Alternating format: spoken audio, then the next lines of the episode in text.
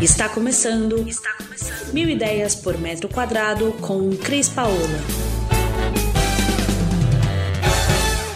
E hoje nós vamos falar de azulejos antigos, decorados e coloridos, uma influência árabe na nossa cultura.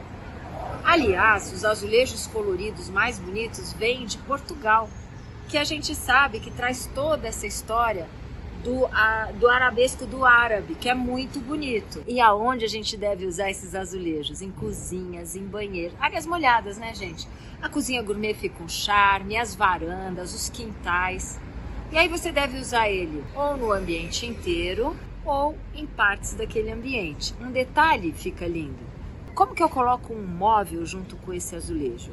Bom, eu gosto dos móveis é, rústicos, ficam bem bonitos. Agora, podem ser móveis coloridos. Pega um detalhe da cor do azulejo e usa no mobiliário.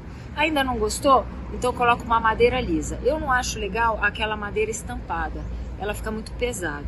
Mas de resto ele fica muito legal. Beijo, a gente se vê por aqui. Você ouviu Mil Ideias por Metro Quadrado. Muito obrigada por acompanhar o nosso podcast. Conheça também o nosso site milideiaspormetroquadrado.com.br. Curta nossa página no Facebook e Instagram, Mil Ideias por Metro Quadrado e entre em contato conosco no e-mail contato arroba estudiocrispaola.com.br.